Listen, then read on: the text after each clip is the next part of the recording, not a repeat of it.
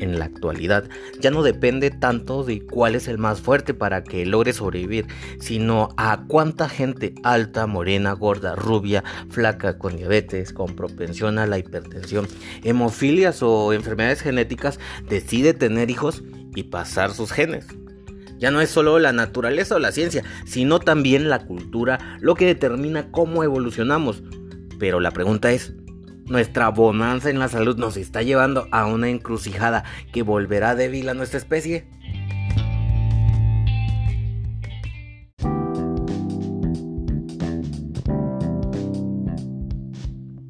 Hola, ¿qué tal? ¿Cómo estás? Me da mucho gusto poder saludarte una vez más. Te doy la bienvenida a Es Ciencia y esta vez vamos a hablar acerca de la evolución. ¿Será que los humanos aún seguimos evolucionando? ¿Hay algunas pistas que nos den idea de si esto sigue sucediendo en la actualidad o ya terminamos de evolucionar? ¿Será acaso que estamos predeterminados a la extinción? Esas preguntas las vamos a responder en el episodio de hoy, que va a estar bien interesante como todos, así que no te lo pierdas y quédate hasta el final, que al final te voy a hacer una pregunta de tarea para que reflexionemos juntos. Comenzamos.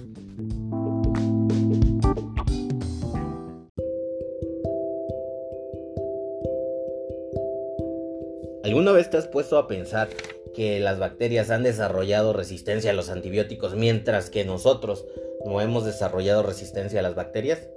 ¿Será que de tanto cuidarnos del mundo exterior suspendimos el proceso de transformación de nuestra especie? Es una pregunta que los científicos se han hecho desde que Charles Darwin publicó El origen de las especies en 1859. No hay duda de que los humanos somos únicos en el mundo animal. Hace decenas de miles de años algo increíble empezó a suceder. Nuestros ancestros empezaron a protegerse del medio ambiente de una manera muy distinta a otras criaturas. Inventaron cosas para hacer que la vida fuera más fácil. Refugios, herramientas y otras tecnologías sencillas que no existían en el mundo natural. Mientras los osos polares desarrollaron capas de grasa cubiertas con pieles gruesas, nuestros antepasados usaron el fuego y se pusieron ropa. ¿Implica eso que las reglas normales de la evolución ya no nos aplican?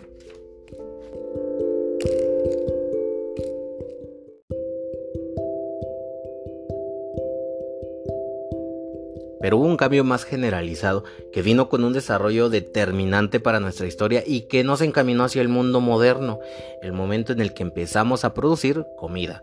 Hace unos 10.000 años, el paso de cazador-recolector a ganadero-agricultor transformó la dieta y la cultura y fundamentó nuestra civilización.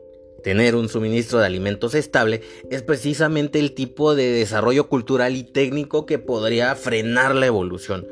Los miembros más débiles de las sociedades empezaron a tener mucha más chance de sobrevivir, así que nos distanciamos un poco de la selección natural, pero frenó la evolución, no solo cambió la manera en la que evolucionamos.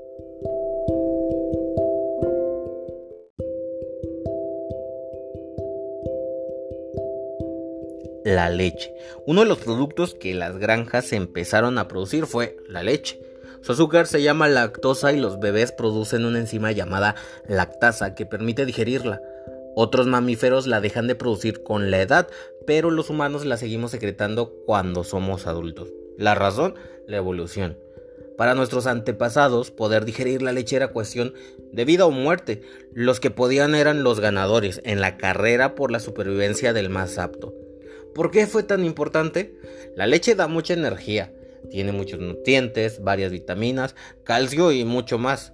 Es un fluido relativamente limpio, menos riesgoso que el agua de un pozo o de un arroyo. Los cultivos dan cosecha y luego hay que esperar, pero poder tomar leche ayudaba. Quienes podían digerirla se podían reproducir y su descendencia heredaba esa característica, una de las más ventajosas que los europeos hayan desarrollado en los últimos 30.000 años. Lo que confirma que es una adaptación evolutiva es que en lugares tradicionalmente productores de lácteos, la persistencia de lactasa es tremendamente común. En Irlanda es del 99% de la población. En el sureste asiático, por el contrario, hay una poca tolerancia a la leche.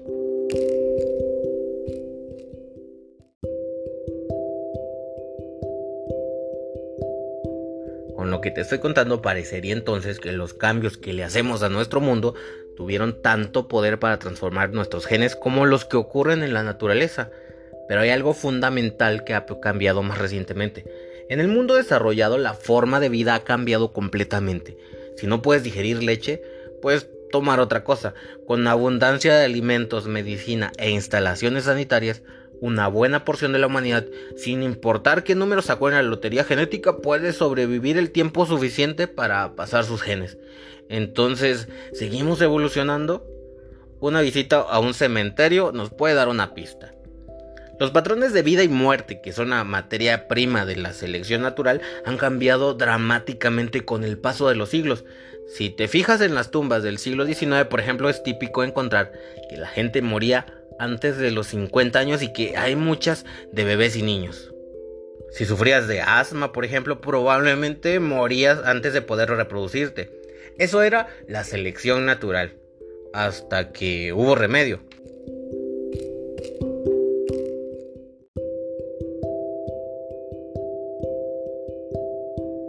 La vida en las sociedades más ricas o más justas se ha transformado en los últimos 200 años. La medicina y la ingeniería ofrecen una seguridad que le permite a cada individuo tener más posibilidades de sobrevivir. ¿Ya no se juega la selección natural? Solo si logramos controlar las enfermedades para siempre. Lo único que se necesita para que la selección natural se vuelva a activar en el mundo desarrollado sería una enfermedad contagiosa y letal.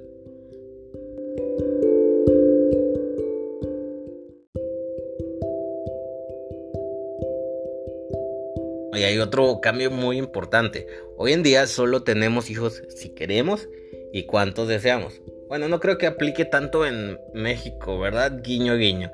Eso puede estar haciendo que la selección natural esté funcionando de una forma distinta.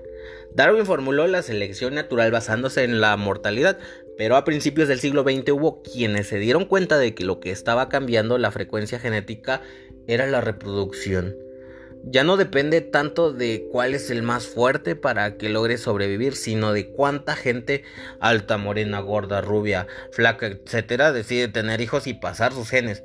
Ya no solo la naturaleza o la ciencia, sino también la cultura lo que determina cómo evolucionamos. Además, estamos al borde de poder diseñar genéticamente nuestra especie, algo sin precedentes. Así que no hemos dejado, ni parece que vamos a dejar de evolucionar. Solo que la manera en la que lo hacemos no depende solo de cómo cambia el mundo, sino también de cómo cambiamos al mundo.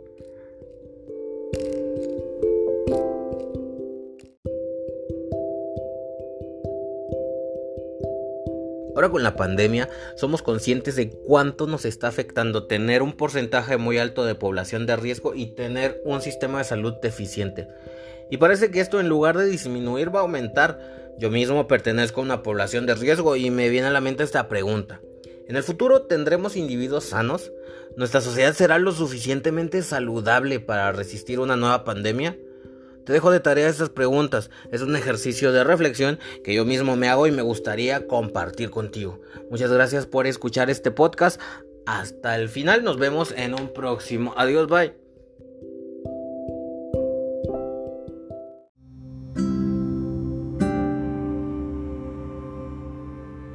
Si queremos confirmar que hemos cambiado en los últimos 60.000 años, solo tenemos que mirar a nuestro alrededor. Al salir de África todos teníamos piel oscura. Ahora hay una gran variedad de colores, pero la cuestión es si hemos evolucionado a un nivel menos superficial. Gracias a los 40 años de trabajo de la antropóloga física Cynthia Vale con poblaciones que viven en montañas extremadamente altas como los habitantes de los Andes y los Sherpas del Himalaya, sabemos que sus cuerpos se adaptaron a las condiciones. Tienen una densidad más alta de vasos sanguíneos y son más amplios, así que el sistema de circulación les da el oxígeno que necesitan sin correr los mismos riesgos que los foráneos. Esa es una prueba de que hay algunos humanos que no dejaron de evolucionar,